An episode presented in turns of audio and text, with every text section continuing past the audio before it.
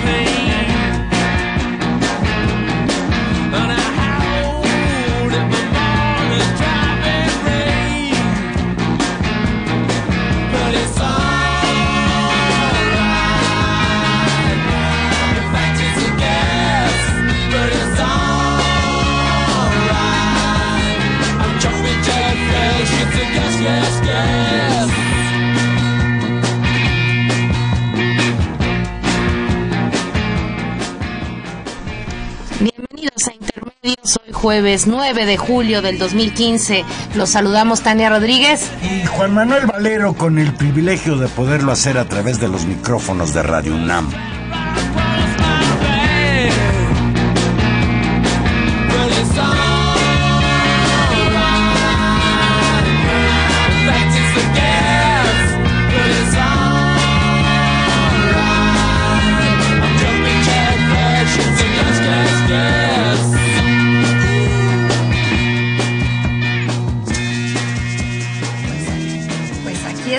Estamos, Valero, sobreponiéndonos a las pegajosas vacaciones de la UNAM, pero aquí estamos en vivo. Nosotros, nosotros no estamos de vacaciones hoy, muy bien acompañados por los Rolling Stones. Eso. Sus satánicas majestades. Pues hace ocho días trató el programa de ver qué iba a pasar en Grecia el domingo con su referéndum y bueno, pues debemos sentirnos contentos, Tania. Ganó el no.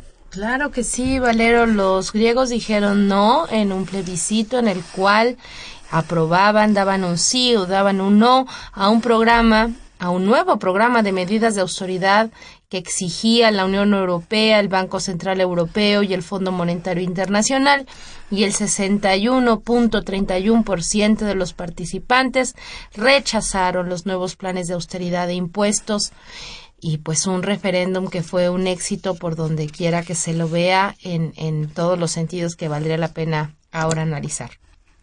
Los resultados oficiales del Ministerio del Interior confirmaron la validez legal del resultado, un total de 6.16 millones de griegos votaron en el referendo que representa el 62.5% del electorado. Se necesitaba de una participación mínima del 40% para ser considerado válido. En el referendo no hay vencedores ni vencidos. Es una victoria en sí misma, dijo el primer ministro Alexis Tsipras como su primera reacción después de conocer el resultado del referéndum en un mensaje que difundió la televisión griega, después de confirmarse que los votantes dijeron no al mantenimiento de las condiciones recesivas de la economía que desde hace un lustro fueron establecidas por un gobierno conservador derrotado en enero pasado por la coalición de izquierda radical Sirisa, Sirisa. por su acrónimo en griego. Pues interesantísimo, Juan Manuel. Ahora a ver qué pasa. Claro, el primer el primer ministro Alexis Tsipras eh, pues creo que tiene razón al decir que en sí mismo el ejercicio democrático es un éxito. Y me parece que esto que tú aclarabas ahora es muy importante siempre recordarlo porque siempre eh, en esta andanada mediática que ha habido antes del referendo y después de él en contra en buena medida de la decisión griega, lo que se da a entender es como si este proceso de endeudamiento y de políticas previas previas, eh, decisiones económicas previas hubieran sido resultados, digamos, conducidas por Siriza, por este gobierno digamos, de, de, esta coalición de izquierda.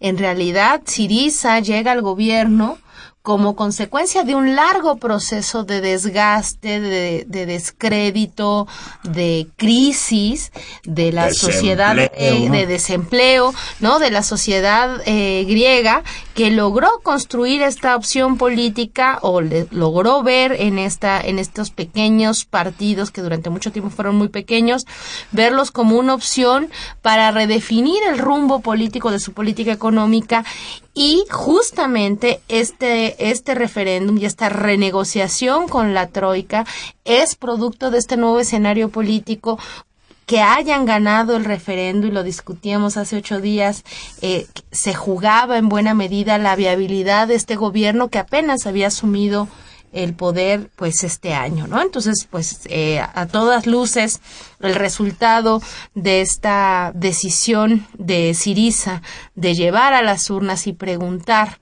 a la población sobre el respaldo a, a, estas nuevas condiciones de negociación, pues resulta importante. Que traducido a un buen español significa preguntarle a la población qué quieren.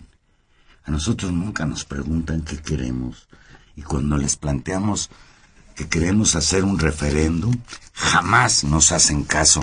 Miles de griegos se reunieron esa noche del domingo frente a la sede del Parlamento en Atenas a celebrar con abrazos, felicitaciones y música los reportes que dieron al no por ganador en un hecho que fue calificado de histórico y que desató el júbilo en toda Grecia y habría que decir también en otras partes del mundo hubo incluso manifestaciones de apoyo a este referéndum.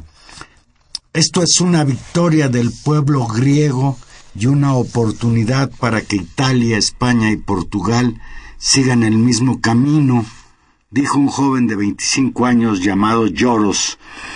Estamos por una Europa de los pueblos y no del capital, una Europa para la gente sencilla.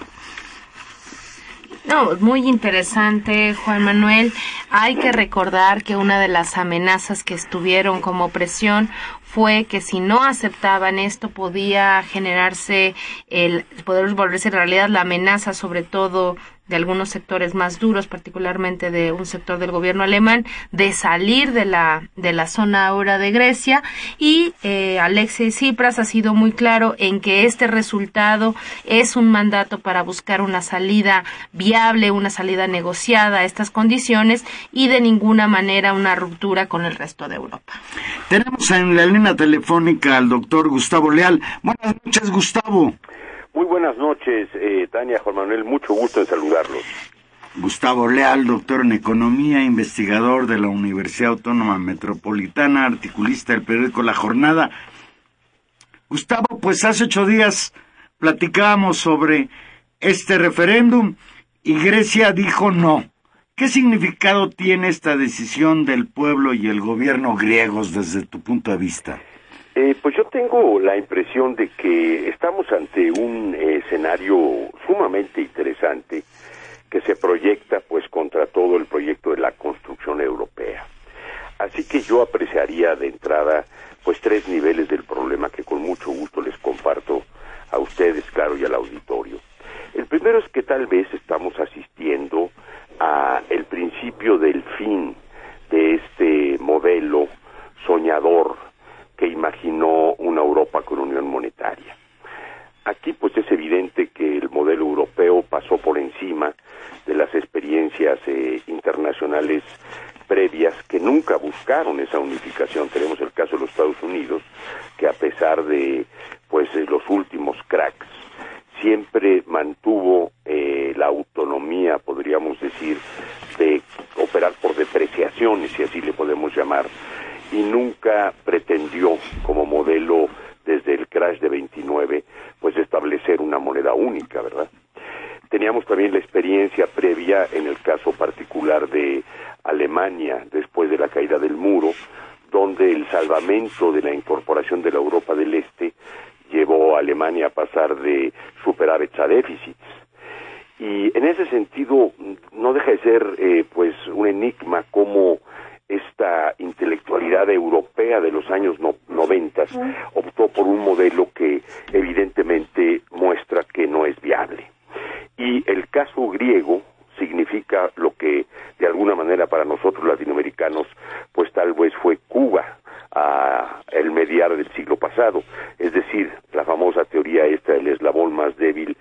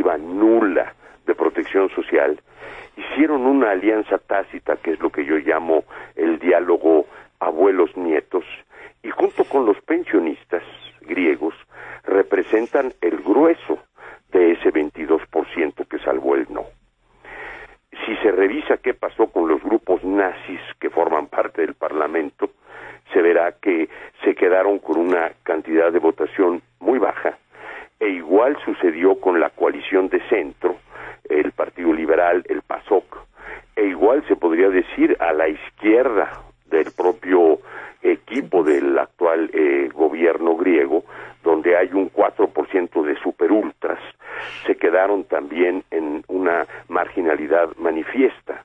Así que yo veo aquí como segundo comentario una cosa que es verdaderamente relevante, una alianza entre los jóvenes y los pensionados fueron las que le abrieron la legitimidad al actual gobierno griego para abrir el nuevo paquete, podríamos decir, de negociaciones.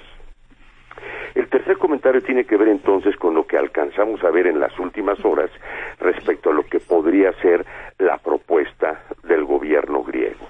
La nueva propuesta que justamente se va a empezar a discutir en unas horas en el Parlamento acepta algunos de los de las exigencias, podríamos decir, del grupo duro de la Unión Europea, pero vuelve a defender dentro de esta propuesta el esquema de las pensiones más bajas y sobre todo se niega de alguna manera a orientar el impuesto al consumo, el IVA, con un impacto directo sobre todos estos jóvenes que son los que diría yo pues son el sujeto más afectado podríamos decir de los últimos planes fracasados de rescate así que una primera aproximación al tema me parece a mí que podría destacar esta singularidad del voto y eh, lo que el nuevo gobierno está tratando de defender, pues en, podríamos decir, en protección de esos pensionados y de esos jóvenes. Buenas noches, Gustavo. Te saluda Tania Rodríguez. Tania, buenas noches. Y qué, qué interesante esto que nos compartes porque porque hace hace aparecer a este a este no con, con actores de carne y hueso, eh, motivados por historias, por historias que en este caso son generacionalmente explicables, incluso por experiencias políticas que uno puede pensar de la generación de los abuelos, ¿no? Que seguramente algún, algunos, algunos resabios o algunos, algunos eh, episodios de estados de bienestar les habrán tocado, ¿no? Son, son esos actores que todavía tienen jubilación o que tenían jubilación, versus, digamos, esta, esta nueva generación de, de los veinteañeros y, y, bueno, incluso si, si hacemos las cifras similares a las que están en España, pues hasta treintañeros que no han logrado, ¿no? Tener empleos formales, que no han logrado tener, por supuesto, desde ese punto de vista, ni acceso a casas y a un imaginario de futuro, e incluso en la, en los términos en el que el capitalismo digamos, moderno lo ha planteado en términos del consumo. Esta expectativa se ha, se ha desdibujado y construye un, un consenso social construido, yo lo decía antes de que entráramos contigo al aire, construido en, en años de desgaste, en años de experiencias, digamos, de experiencias fallidas, de sufrimiento, donde llegan a una conclusión política en un determinado momento, primero votando por, por Siriza o eh, eh, optando por esa, por esa opción política y ahora sacando una conclusión política de un enorme significado. Y hay que decirlo también, eh, y te lo pregunto, Gustavo, la decisión importante de este gobierno de apostar por un instrumento democrático, lo cual otorga de una enorme legitimidad. Claro, sí, completamente de acuerdo contigo, Tania. Sí, digamos que habría que agregar que la campaña mundial en contra de ver estas tendencias ha sido brutal, ¿verdad? Estamos inundados de, un de una descalificación estructural de la profundidad del fenómeno.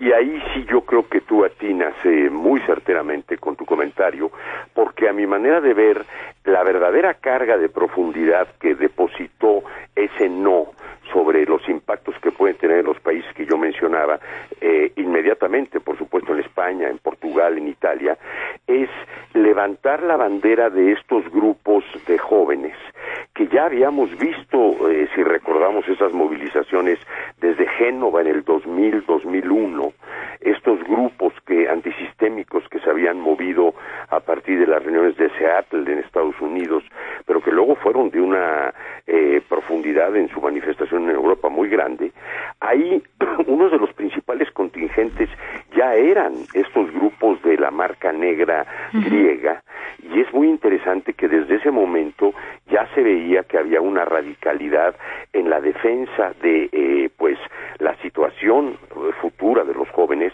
que no se había eh, conocido yo creo que pues desde 1968 eh, como el gran movimiento alternativo y de esperanza.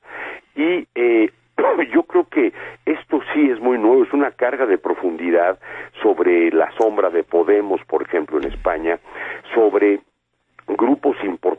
de jubilados que existen en Portugal y que pesan electoralmente de una manera bárbara, y también sobre los proyectos de reforma laboral, sobre todo de Renzi en Italia, que yo creo que lo comprometen pues absolutamente. Ese sería un primer punto que a mí me parece se puede derivar de tu comentario. Y el segundo es que yo creo que quien mejor captó esto fue justamente Piketty en esta carta abierta que él emitió el domingo mismo y que fue publicitada tanto por el Der Spiegel alemán como el Die Zeit. Eh, esta carta es sumamente interesante porque lo que Piketty plantea ahí, en primer lugar, es que Estaba comportándose muy mal respecto a su propio pasado porque eh, nunca había terminado de liquidar las deudas de la Primera y de la Segunda Guerra Mundial y que si no hubiera sido por la asistencia en quita de deuda que se le había dado, no podría haber nacido el milagro alemán. Y él lo que señalaba con mucha certeza, me parece a mí, es que se estaban comportando ahora respecto a Grecia exactamente al revés de cómo se había comportado la comunidad internacional frente a ellos en el momento en que requirieron la asistencia global, digamos. Este era un primer punto muy interesante de Piketty, pero el segundo iba justamente en el sentido de mis comentarios anteriores y lo que tú agregabas ahora. Él decía, ahora, hay que reconocer que sin duda, en los años noventas del siglo pasado, se cometieron una serie de errores en Grecia, eso nadie lo discute, pero sin a dudas, lo nuevo como deuda no lo generaron los jóvenes. Y eso, en el caso de los alemanes ahorita, es un insulto porque quieren responsabilizar a jóvenes que no son responsables de estas deudas, en el mismo sentido que se podría decir pues que la generación del 68 alemán expresó una culpa hacia sus antecesores que habían sido partícipes o colaboracionistas de la Segunda Guerra Mundial y que iba a pagar la nueva generación por los platos rotos de los padres, ¿verdad? Por eso yo creo que esto que señalaba Piketty muestra muy bien que en la estructura, eh, la composición, la naturaleza del no, este diálogo entre los abuelos y los nietos, ahora lo que anuncia es que o la Unión Europea ajusta en su conjunto no solo los términos del modelo de deudas, sino sobre todo, creo yo, lo que pone sobre la mesa es pues la, propia eh, plastilina del tejido social, ¿verdad? Que es la que evidentemente está completamente barrida y estos eh, 22% de jóvenes y pensionistas están anunciando lo que muy probablemente va a llevar a un ajuste de fondo en este modelo soñador de un mercado común europeo con modela única fracasada, ¿verdad? Cuando uno reflexiona sobre lo que implicó este referéndum en Grecia el domingo pasado, pues independientemente de otras consideraciones es reivindicar eh, la, autodeterminación de los pueblos. El pueblo griego tiene derecho a decidir cuál sea su futuro y no, en este caso, la Unión, la, eh, Unión Europea o mucho menos el Fondo Monetario Internacional. Y a propósito del Fondo Monetario Internacional, señala después del referéndum que es posible que Grecia salga del bloque, es decir, que Grecia abandone la zona euro y desde luego plantea el Fondo Monetario Internacional que ellos no consideran que el ejemplo griego vaya a cundir ningún contagio significativo, dice el Fondo Monetario Internacional. Un comentario sobre esto. Sí, claro, es, es, es, curioso, Juan Manuel, porque es justamente a lo que yo me refería. Eso forma parte de una mentalidad rebasada ya por los hechos y evidentemente suena a todas las amenazas que escuchamos antes del referéndum, porque no hay que olvidar que la apuesta de los alemanes, sobre todo ahí, es que el sí terminara pues destituyendo al nuevo gobierno, ¿verdad? Y que se generara ahora un gobierno mucho más eh, pues cómplice de los intereses europeos, como fue sobre todo el caso, yo pienso, lamentable y vergonzoso del PASOK, un partido socialdemócrata que aquí en México pues volveríamos una especie de PRD chuchos, ¿no? Ese sería más o menos el símil.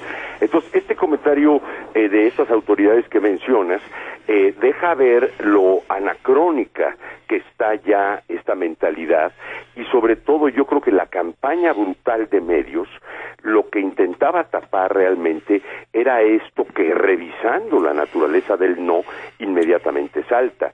Por ejemplo, baste pensar que en la propia posición del gobierno francés el grupo, podríamos decir, del partido de Hollande ha intentado amainar los impactos internos ya defendiendo la causa griega, pero yo entiendo perfectamente que lo están haciendo porque la insurrección dentro de su propio partido, que está muy eh, pues muy partido valiendo la, la expresión por el propio paquete de reformas liberales que ha estado impulsando Hollande recientemente, los pone frente pues a esta carga de profundidad que no puede tener más legitimidad que esas fotos que hemos visto recientemente de los jóvenes griegos sobre todo, ¿no? que andan en sandalias con un futuro completamente cancelado y que lo único que están pidiendo es una oportunidad.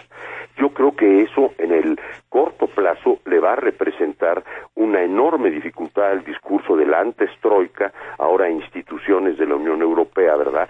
Que sí manifiestan un error global al intentar penalizar a un país que ya con los dos rescates salvó bancos alemanes, pero hundió completamente la economía y no le da posibilidad alguna de crecimiento si no les dan un respiro a través de la quita o a través de, de más recursos o incluso de entrada a discutir seriamente que el modelo de pensiones griego no era lo caro que han dicho, sino que el centro de la crisis viene de la cantidad de recursos que los alemanes pusieron al servicio en los años 90 de Grecia, recordarán ustedes la famosa Olimpiada aquella, y que una gran cantidad de esos recursos se dilapidaron. Pero como decíamos antes, eso no lo generaron los, actual, los actuales jóvenes. Eso sería un poco como tratar de responsabilizar a los jóvenes mexicanos del paquete de reformas que ha votado Peña Nieto con esta Cámara que no tiene oposición, podríamos decir, ¿no? Hasta que apareció ahora Morena, ¿verdad? sobre esto, Desde luego, bueno, el, el referéndum no cambia la, la situación terrible, la crisis económica que atraviesa griega. Incluso, pues hay amenazas de que ya no le van a dar créditos y entonces el proceso de recuperación será imposible. Dicen que Grecia eh, cayó el 25% el Producto Interno Bruto, el desempleo ha registrado un récord histórico claro. y según un reciente informe del Fondo Monetario Internacional, el país requiere alrededor de 50 mil millones de dólares para estabilizar sus finanzas en los próximos tres años, sin tomar en cuenta que la deuda acumulada del gobierno helénico se eleva a 330 mil millones de euros, que es una, es una barbaridad. Claro. Sobre esto, a corto plazo, las cosas se agravarán en Grecia seguramente. Sí, pero se gana muchísimo en la medida que no lograron tumbar al nuevo gobierno y la agenda misma que ya presentó hace unas horas este el propio nuevo gobierno griego va a forzar una actitud evidentemente un poco más abierta de la línea dura. Eso yo creo que le va a dar una salida de corto plazo inmediatamente al nuevo gobierno, pero mantiene en alto la bandera más importante, que es, pues como diría Churchill, ¿no? Puedo ofrecer sangre, sudor y lágrimas, pero salimos adelante. Mientras que el caso contrario hubiera sido un caso que hubiera significado la derrota total de cualquier proyecto para hacerle frente al modelo neoliberal. Yo creo que sí puede haber muchos problemas, pero el triunfo del no sí es una fractura con esta carga de profundidad que les comentaba, que yo creo que más bien augura nuevos cambios en los gobiernos y evidentemente la urgencia del diseño pues de una especie de ética del nuevo modelo que emerja donde no se puedan imponer nuevamente estos grilletes criminales sobre una economía y sobre una población que aunque no sea más que de 10 millones, es una población que representa en su medida pues un compromiso con el futuro que la Unión Europea había presentado como su modelo y que termina siendo pues realmente un modelo infernal para los países de la periferia europea. Yo creo que sí vienen momentos difíciles, pero dentro de lo difícil hay una luz, una expectativa que no había antes, evidentemente, del referéndum. Y yo creo que la gran campaña que pues eh, logramos ver en operación fue para tratar de tapar eso, o sea, para intentar retirar al nuevo gobierno, pero también para evitar que el referéndum fuera del conocimiento mayor, podríamos decir, de la juventud europea, y eso no se logró. Realmente lo que ha estado penetrando en redes es un poco esto que estaba comentando yo, la defensa de justamente un conjunto de derechos básicos que estaban completamente subyugados por un modelo de pago de deuda, que aquí en México evidentemente conocimos en los años noventas, porque era muy parecido al del FOBAPROA, ¿verdad? Ese es lo que me parece a mí que es absolutamente novedoso y hay que celebrarlo muchísimo. Claro, el tamaño, el, el tamaño del ataque es, es síntoma de pues del enorme significado político que tiene este no. Te preguntaría, Gustavo, para, para empezar a desplazarnos a, a, otro escenario, a la tragedia mexicana, a otro escenario eh, general, pero con una con una mediación que me parece importante. En este contexto del efecto de Grecia eh, y de, de esta de esta posible crisis o de esta de esta fractura en el sistema internacional, ¿Cómo, ¿Cómo está jugando Estados Unidos? Y te lo pregunto porque uno de los factores que en el escenario internacional, eh, en términos económicos, está es justamente el fortalecimiento del dólar. Entonces te preguntaría tu opinión. Sí, yo creo que para variar el juego del imperio, este, en este caso de Obama, es un juego muy inteligente porque lo que está haciendo es advirtiendo algo que la ceguera justamente de la troika europea no, no ha sido capaz de meter a la agenda del debate público, que es el riesgo de que una zona estratégica como Grecia se acercara evidentemente al, al otro gran imperio que ya nació, que es el chino, o evidentemente a la Rusia de Putin, cosa que podría suceder. Entonces él ha estado jugando con mucha inteligencia la carta de hay que aflojar las condiciones porque no tiene salida como está ahorita la situación griega. Pero en verdad lo que está diciendo es cuiden mucho eso y si no yo lo voy a cuidar porque el riesgo de que se descorra para el otro lado implica, pues evidentemente, hablar del otro gran tablero, que es el gran tablero, donde evidentemente China está jugando un papel ya protagónico, que no quiere asumir, obviamente, como el imperio de relevo, pero que o prácticamente lo está haciendo, y por otro lado, pues el boicot de que había sido recientemente víctima eh, Putin por lo de Ucrania, ¿verdad? Lo lleva a una actitud de cercanía y de vecindad con Grecia que pondría el conflicto en otro nivel, digamos.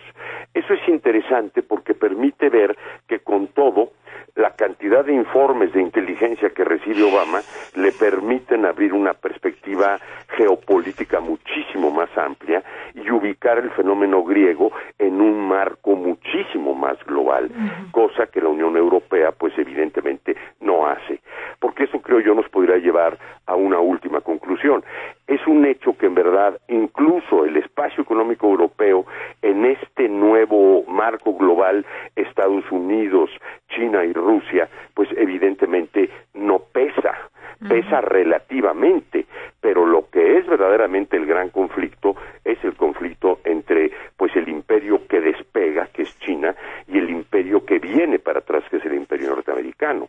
Prueba de eso es el famoso TPP, este, este pacto terriblemente nunca consultado, igual que el del TISA, ¿no? Que es un acuerdo que tiene que ver con los servicios, todos los cuales son acuerdos para las grandes corporaciones y que ponen al servicio de Estados Unidos una especie de boicot de la pues de la eh, fundamentalmente poderosa economía china ya del siglo XXI, ¿verdad? Ahí Obama está jugando justamente, en mi opinión, un papel que la Unión Europea eh, no puede jugar por esta visión absolutamente anacrónica ya y que en términos mexicanos le diríamos, pues aunque sean todos los países de la Unión Europea, es una, es una visión del todo ranchera. Eso es lo que dejan ver, ¿no? Y, y, sobre versiones rancheras, pasemos a México. Pasemos a nuestro ranchito. Pasemos a, nuestro rancho. al campo grande, al rancho grande. Hoy mismo, en la actualización de su reporte sobre el panorama económico mundial, el Fondo Monetario Internacional nos dice que se redujo la expectativa de crecimiento de México de 2 al 2.4% cuando apenas en abril se hablaba, se proyectaba un crecimiento del 3%. Y hay por ahí quienes señalan entre estos articulistas de economía que pululan en la radio y en la televisión comerciales que lo que sucedió en Grecia es lo que explica por qué el peso anda ¿Por qué andamos tan bajos respecto al dólar? ¿Por qué anda el dólar a más de 16 pesos? Claro. Platícanos sobre esto, sobre la tragedia mexicana. Sí, Sí, Juan pues es claro que evidentemente ha tenido su impacto, es la tercera moneda más devaluada en el mundo, sin lugar a dudas, pero hay otras que han devaluado más, evidentemente, pero ese no es el centro del problema. Eh, el ajuste a la baja de estas cifras, en efecto, sí que muy bien comentas, lo que muestran es que el entero proyecto de Peña Nieto, lo cual pues, evidentemente no es una buena noticia, ha sido víctima, pues ahorita se podría decir coyunturalmente de la volatilidad que genera el efecto Grecia, pero antes básicamente está el impacto de la baja de los precios del petróleo y por tanto el comprometimiento de la agenda de reformas que ellos habían presentado como el mover a México. Yo creo, como ya habíamos tenido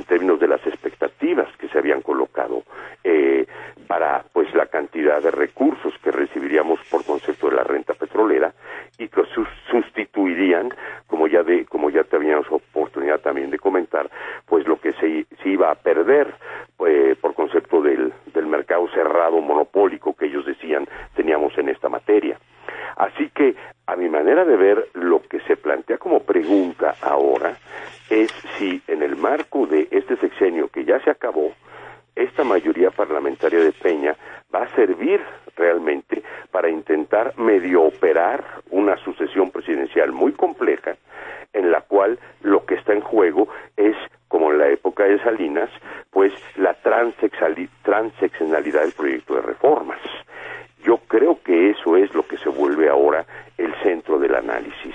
No hay tiempo posible por los impactos, sobre todo en el mercado petrolero, de que hubiera una expectativa de crecimiento como la que ellos estimaron. Tal vez la única área en la que habría que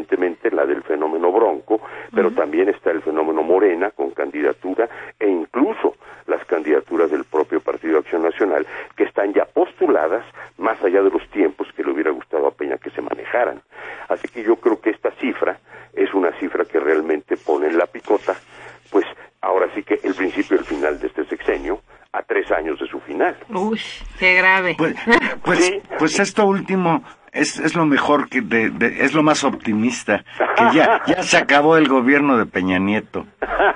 No, bueno. Pero, pero, pero lo malo es que nos faltan tres años de esta, de este, pues de esta parálisis, ¿no? Y de esta crisis eh, generalizada.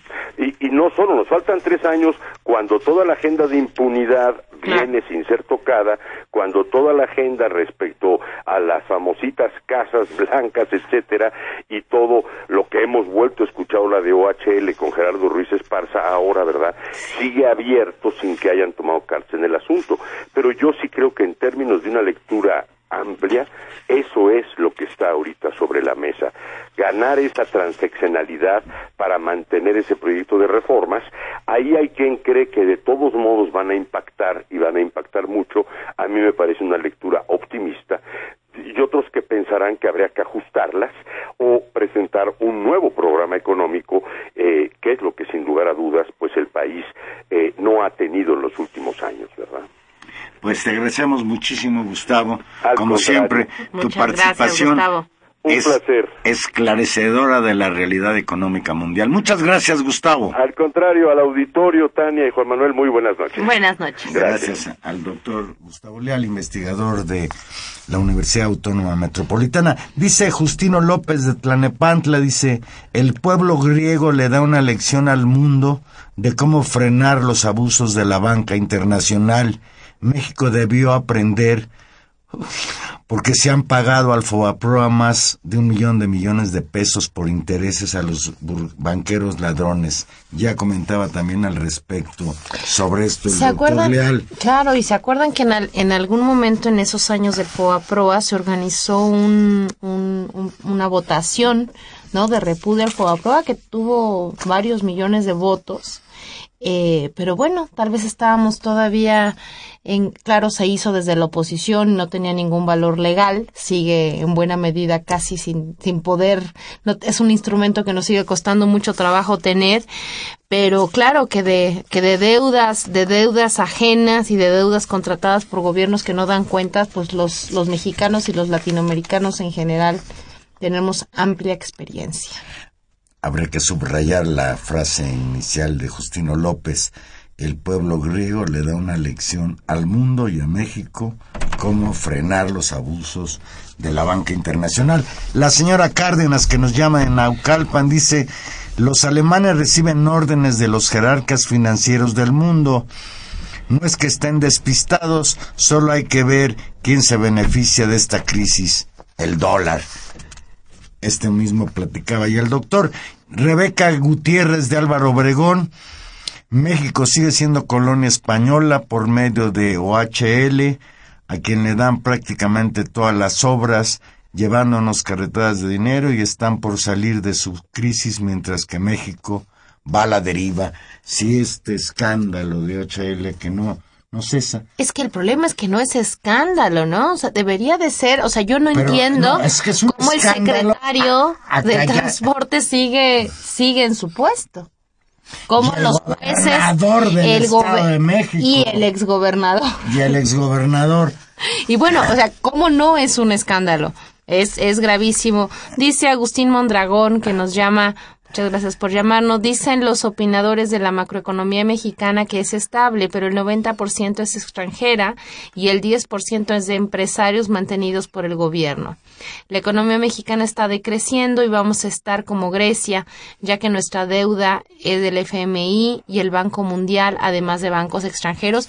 Y efectivamente, como, como comentábamos hace ocho días, el problema de la deuda vuelve a, a asomar en este país de la deuda privada y de la deuda pública particularmente y ahí hay casos verdaderamente pavorosos de los endeudamientos de gobernadores corruptos, ¿no? que no han dado cuentas de por qué esas deudas están ahí y sin embargo las vamos a tener que pagar en algún momento o alguien va a querer venirnos a cobrar. Vamos a hacer una pequeña pausa y aquí regresamos Llámenos 5536 8989 Olada sin costo 01800 50 52 688.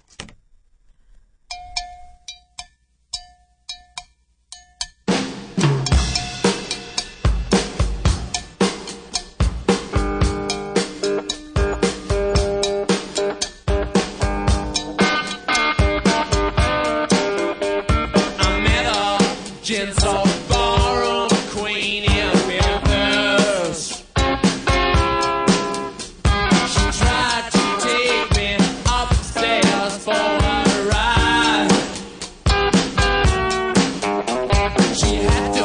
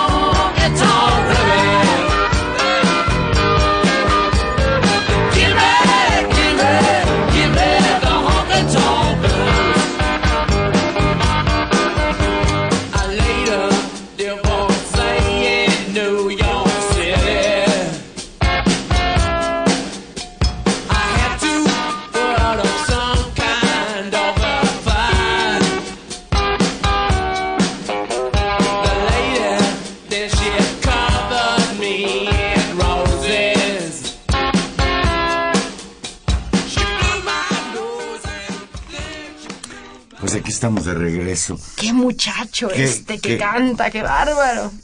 Qué ricura de canción. qué ricura de canción y qué tristeza de país.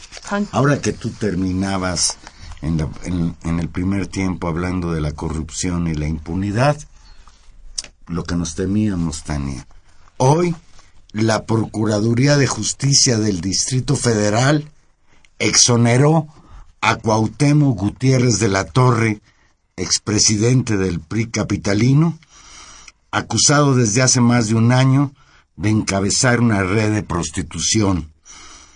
A pesar de que se contó con el expediente, en el expediente con más de 318 declaraciones, 587 elementos diversos entre interrogatorios que incluyeron a trabajadores y extrabajadores del PRI, peritajes y la revisión de llamadas telefónicas, el agente del Ministerio Público no encontró elementos para ejercer acción penal en contra del señor Gutiérrez de la Torre. Ayer el juez décimo cuarto de Distrito de Amparo en materia penal en el Distrito Federal, Alberto Díaz, instruyó que se resolviera la situación jurídica de Gutiérrez de la Torre. Ante ello, hoy, el agente del Ministerio Público, el señor Francisco Soriano Velasco, dio a conocer que no se encontraron pruebas de la presunta red de prostitución denunciada el 2 de abril de 2014 en el espacio de noticias de Carmen Aristegui en MBS Radio, quien por cierto está fuera de esa estación desde hace casi cuatro meses. El 15 de marzo fue despedida Carmen Aristegui, cuyo reportaje pues dio pistas muy amplias, muy grandes sobre esta red de prostitución del señor Cuauhtémoc Gutiérrez de la Torre. Fueron tan contundentes las pruebas de aquel reportaje que el PRI nacional se vio obligado a destituir como presidente del PRI en el Distrito Federal al señor, aunque después lo protegieron y hoy goza también de la protección de las autoridades judiciales del Distrito Federal. Todos recordamos este, este caso que, como tú muy bien dices, fue producto de una labor de investigación del equipo de Carmen Aristegui que siguiendo la pista de unos anuncios publicados en, en periódicos nacionales donde se solicitaba personal femenino, eh, una reportera en condición de infiltrada eh, para proteger su, su seguridad pues construyó, llegó directamente incluso a, a, las, a las, digamos, a, casi a las finales de la contratación en entrevistas donde se le planteó que parte de su trabajo iba a ser prestar servicios sexuales al expresidente del PRI, Cuauhtémoc Gutiérrez.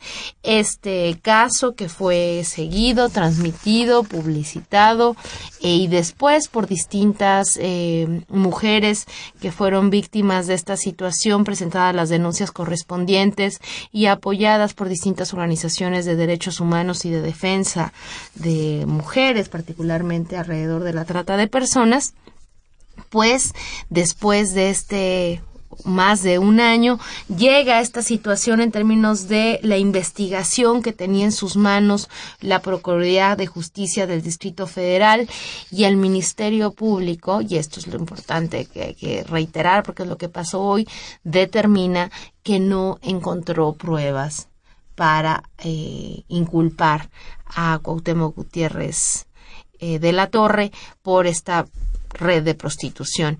Pues un hecho duro, duro si a eso sumamos este, el contexto nacional de la impunidad y si también a ello sumamos pues la ausencia en los micrófonos justamente también de Carmen Aristegui.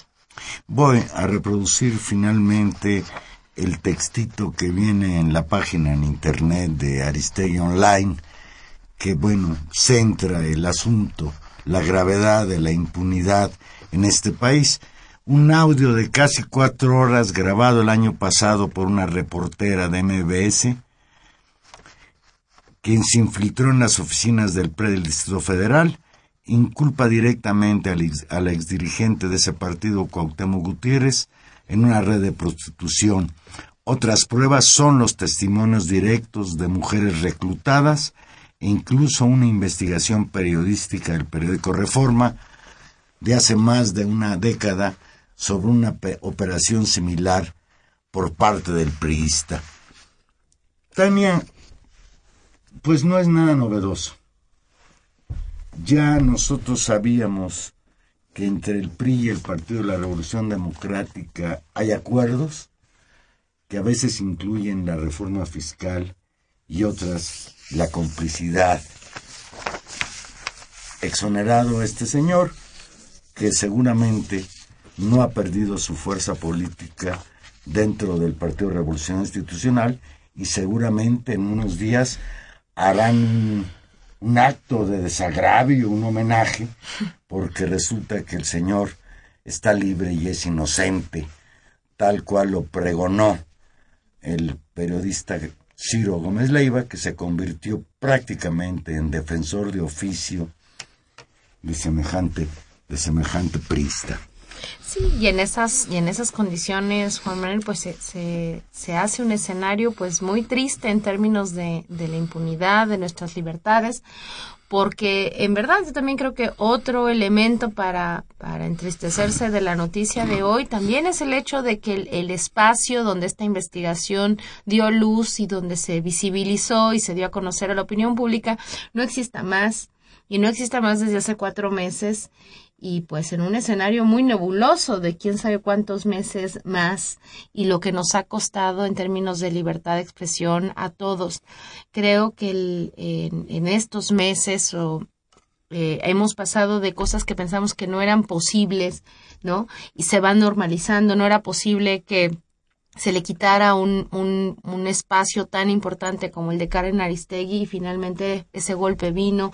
No era posible que el gobierno de la ciudad eh, no diera cuenta de una investigación seria y profunda sobre este caso y se, se generara alguna expectativa de justicia y de legalidad, pues ahí tenemos el resultado. No es posible para seguir con casos, con casos similares que también se resolvieron esta semana o que cumplen, digamos, eh, años esta muerte del niño en Puebla eh, a manos de, de, la autorización de la ley Bala y por vías de la fuerza de la policía poblana que disparó gases lacrimógenos donde este niño resultó muerto, un procurador que dijo que habían sido los cuetones que los propios manifestantes habían lanzado y que eran los que habían matado al niño y sigue en su puesto y no pasa nada y las advertencias de la Comisión de Derechos Humanos tampoco proceden y las disculpas no proceden y sigue la investigación de los desaparecidos de de los 43 estudiantes de Yotzinapa y no tenemos resultados ni investigación, ni la, ni la nueva procuradora vuelve a decir nada, y esta suma y suma y suma de casos impunes, pues nos deja en una situación de desaliento, Juan Manuel, y de indignación. secretario de la Función Pública, el señor... Ah, bueno, ni hablar de las casas, ¿verdad? Andrade, ¿dónde están las investigaciones sobre la Casa Blanca, por ejemplo, para no meternos con las otras. Yo recuerdo la, la conferencia de prensa o mensaje que dio la señora de, de Peña Nieto, ¿cómo se llama esta? No, no, ¿cómo se llama? Angélica, Angélica Rivera. Que dijo que a pesar de que ella había comprado esa casa con el fruto de su esfuerzo y la liquidación de Televisa, la presión social había sido tan fuerte que iba a vender esa propiedad. No tenemos ninguna investigación al respecto. Y bueno, pues hoy, hoy se une un caso que además, en el caso del PRI del Distrito Federal es muy lamentable, porque se trata nuevamente de actos que involucran la discriminación de la mujer, la violencia contra las mujeres, señoritas a las que les ofrecía trabajo el PRI para trabajar en cuestiones de secretarias de administración y que a la hora de la hora de lo que se trataba es de hacerlas caer en un en una red de prostitución al servicio del hijo del zar de la basura, el señor Cuauhtémoc Gutiérrez de la Torre. Un elemento pues muy muy duro en como yo diría en este en este escenario general así que en este en este tal vez último último programa de este de esta primera fase del año porque nos vamos a un receso de verano de junto, dos semanas junto con esta junto con esta institución que tiene vacaciones. Ya desde esta semana hoy venimos a, a, a platicar un día una semana más pero los próximos dos jueves no vamos a estar en vivo, estaremos de alguna forma, pero no estaremos en vivo. Y regresamos en en dos semanas, Juan Manuel. Sí, pues que tenga usted también unas bonitas vacaciones, que descansen de nosotros un poquito. Buenas noches, muchas gracias, estuvimos con ustedes como siempre en los controles técnicos don Humberto Sánchez Castrejón, en la producción Gilberto Díaz y en los micrófonos. Tania Rodríguez, que pase un, un feliz verano pese a todo. Nos escuchamos aquí en 15 días. Un abrazo. Y Juan Manuel Valero, que simplemente les desea que tengan una muy, muy bonita noche. Adiós.